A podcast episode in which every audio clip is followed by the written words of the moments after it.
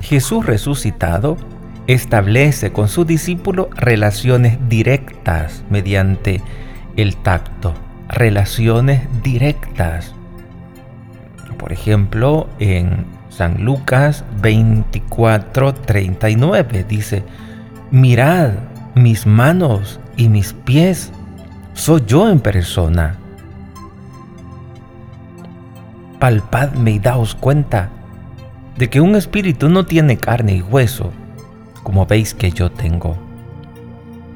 Así dice la palabra de Dios en San Lucas 24, 39. Son esas relaciones directas, directas mediante el tacto, de manera que los discípulos no tengan la menor duda que Cristo ha resucitado. También en San Juan 20, 27 dice, luego le dijo a Tomás, trae tu dedo, aquí tienes mis manos, trae tu mano y métela en mi costado, y no seas incrédulo, sino creyente. San Juan 20, 27. Jesús ha resucitado dándoles a comprobar, comprobándoles a los discípulos que Él realmente había resucitado. Le dice, yo no soy un fantasma, yo tengo carne, tóquenme. Es esa relación directa. Luego también cuando Jesús comparte la comida con sus discípulos, también es otra relación directa. Por ejemplo, en San Lucas 24:30 dice, sentado a la mesa con ellos, tomó pan, pronunció la bendición, lo partió y se lo iba dando. San Lucas 24:30, luego del 41 al 43, siempre San Lucas 24, dice, pero como no acababan de creer por la alegría y seguían atónitos, les dijo, ¿tienen ahí algo de comer? Ellos le ofrecieron un trozo de, pez asado. Él lo tomó y comió delante de ellos. Pues es una relación directa, mostrándoles que Él estaba vivo, que comía, que no era un fantasma y les invita así a reconocer que Él no es un espíritu, no es una silueta, es Cristo realmente resucitado. San Lucas 24:39 les dice, mirad mis manos y mis pies, soy yo en persona. Dense cuenta que un espíritu no tiene carne y huesos, como ustedes están viendo que yo tengo toquen, pues les invita a reconocer que Él no es un espíritu, pero sobre todo a que comprueben que el cuerpo resucitado con el que se presenta ante ellos es el mismo que se ha martirizado y crucificado, ya que sigue llevando las huellas de su pasión. Esto es interesante. Les muestra que ese cuerpo es el mismo y por eso quiso llevar las huellas, sus marcas, sus llagas. Dice en San Lucas 24, 40. Dicho esto, les mostró las manos y los pies les mostró las llagas, les mostró las manos y los pies, mostrándoles que era ese mismo cuerpo resucitado. También en San Juan 20, 20 dice, y luego, y diciendo esto, les enseñó las manos y el costado, y los discípulos se llenaron de alegría al ver al Señor. Así dice la palabra. Les mostró su costado, les mostró sus manos. Luego en el siempre en San Juan 20, versículo 27 dice, luego le dijo a Tomás, trae tu dedo, aquí tienes mis manos, trae tu dedo y métele en mi costado. Jesús mostrándoles ese cuerpo martirizado, pero que ahora ha resucitado, porque su humanidad ya no puede ser retenida en la tierra y no pertenece ya más que al dominio divino del Padre. Ya no puede ser retenida en la tierra. El cuerpo, la humanidad de Cristo, pertenece al dominio del Divino Padre, al dominio divino del Padre. Dice en San Juan capítulo 20, versículo 17, dice, Jesús le dice, no me retengas, que todavía no he subido al Padre, pero anda, ve a mis hermanos y diles, suba al Padre mío y Padre vuestro, al Dios mío y Dios vuestro. Así le dice a Magdalena. Es para los discípulos, para Magdalena, algo tan sorprendente encontrarse con Cristo resucitado. Y les muestra su cuerpo, es decir, puede abrazarlo. A un fantasma no se puede abrazar. Es Jesús resucitado.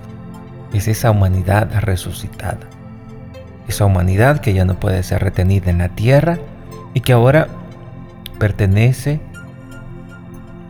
al dominio divino del Padre. Por esta razón también Jesús resucitado es soberanamente libre de aparecer como quiere, bajo las apariencias de un jardinero, bajo otra figura distinta de la que era familiar a los discípulos, y eso para qué lo hacía? para suscitar la fe de sus discípulos. Se puede aparecer como quiere y a quien quiere, bajo la apariencia de un jardinero, como le pasó a en, bueno, en San Juan 20, 14, 15 dice, Dicho esto, se vuelve y ve a Jesús de pie, pero no sabía que era Jesús. No sabía que era Jesús. Jesús le dice, mujer, ¿por qué lloras? ¿A quién buscas? Ella, tomándolo por el hortelano, le contesta, Señor, si tú te lo has llevado, dime dónde lo has puesto y yo lo recogeré. Así dice en el Evangelio de San Juan capítulo 20 versículo del 14 al 15 Jesús se le aparece con apariencia de un jardinero, igual con la voz de un jardinero. Por eso María Magdalena no le reconoce. También se aparece bajo otra figura. San Marcos capítulo 16 versículo 12. Dice así, después se apareció en figura de otro a dos de ellos que iban caminando al campo. También ellos fueron a anunciarlo a los demás, pero no los creyeron. Así dice en San Marcos capítulo 16 versículo 12. Todo esto lo hacía Jesús para suscitar la fe. Se les aparecía mm, en otras figuras que no fueran Em, otra figura diferente para que los discípulos tuvieran fe. San Juan 20:14 dice, Dicho esto se vuelve y ve a Jesús de pie, pero no sabía que era Jesús. No sabía que era Jesús, precisamente porque tenía otra apariencia. También en el siempre en San Juan 20 en el 16, versículo 16 dice, Jesús le dice, María, ella se vuelve y le dice, Rabuní, que significa maestro. Allí sí ya era, o sea, con apariencia de Jesús, por eso le dice María. Y ella inmediatamente le reconoce. También en San Juan 21, 4 dice, Estaba ya amaneciendo cuando Jesús se presentó en la orilla, pero los otros discípulos no sabían que era Jesús. Siempre en San Juan 21, versículo 7. Y aquel discípulo a quien Jesús amaba le dice a Pedro, es el Señor.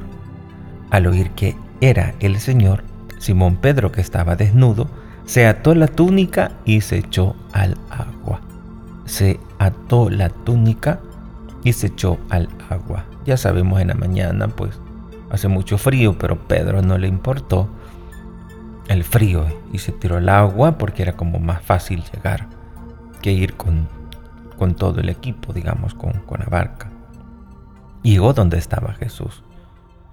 El entusiasmo que tenía Pedro de estar con Jesús, que no le importaba el sacrificio.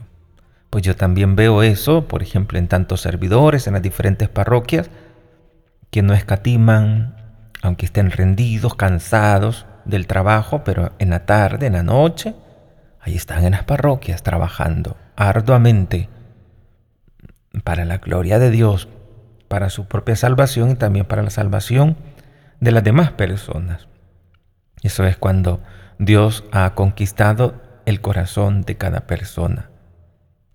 Cuando hemos tenido apertura y Dios puede habitar en nuestro interior. Y como hemos escuchado, Pedro pues estaba con esa disposición de poder sacrificarse por amor a Cristo. Y cuando se presentaba Jesús, quería suscitar la fe en ellos. La resurrección de Cristo no fue un retorno a la vida terrena como en el caso de las resurrecciones que él había realizado antes de la Pascua. Por ejemplo, la hija de Jairo, que estaba muerta y él la resucitó. El joven de Naín, Lázaro, pues no era eh, Igual la resurrección de Cristo no fue un retorno a la vida terrena como en el caso de estos mencionados. Estos hechos eran acontecimientos milagrosos, pero las personas afectadas por el milagro volvían a tener, por el poder de Jesús, una vida terrena ordinaria, es decir, como eran antes en cierto momento volverán a morir. La resurrección de Cristo es esencialmente diferente, esencialmente diferente. No es igual, no es igual la resurrección de Cristo que la resurrección de Lázaro, que la resurrección del joven de Naín, que la resurrección de la hija de Jairo. No es igual, es esencialmente diferente en su cuerpo resucitado, pasa del estado de muerte a otra vida más allá del tiempo y del espacio. Pasa a otra vida más allá del tiempo y del espacio. En la resurrección, el cuerpo de Jesús se llena del poder del Espíritu Santo. La resurrección, en la resurrección, el cuerpo de Jesús se llena de ese poder del Espíritu Santo. Participa de la vida divina en el estado de su gloria. Tanto que San Pablo puede decir que Cristo, puede decir de Cristo que es el hombre celestial. Así le llama Pablo. El hombre celestial. Dice 1 de Corintios capítulo 15 versículo del 35 al 50 dice, Alguno preguntará, ¿y cómo resucitan los muertos? ¿Con qué cuerpo vendrán? Insensato. Lo que tú siembras no recibe vida si antes no muere, y al sembrar no siembras el cuerpo que llegará a ser, sino un simple grano de trigo, por ejemplo, o de cualquier otra planta. Pero Dios le da el cuerpo según ha querido y a cada semilla su propio cuerpo. No toda carne es la misma carne, sino que una cosa es la carne de los humanos y otra la carne de los animales, otra la carne de las aves y otra la de los peces. Y hay cuerpos celestes y cuerpos terrestres, pero el resplandor de los celestes es uno y el de los terrestres otro. Uno es el resplandor del sol y otro el resplandor de la luna y otro el resplandor de las estrellas, pues una estrella se distingue de otra por su brillo. Lo mismo es la resurrección de los muertos. Se siembra un cuerpo corruptible y resucita incorruptible. Se siembra un cuerpo sin gloria, resucita glorioso.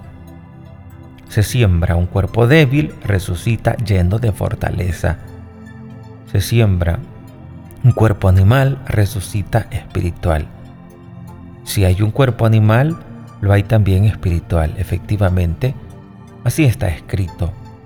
El primer hombre, Adán, se convirtió en ser viviente.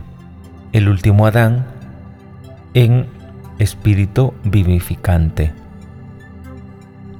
Pero no fue primero lo espiritual, sino primero lo material y después lo espiritual.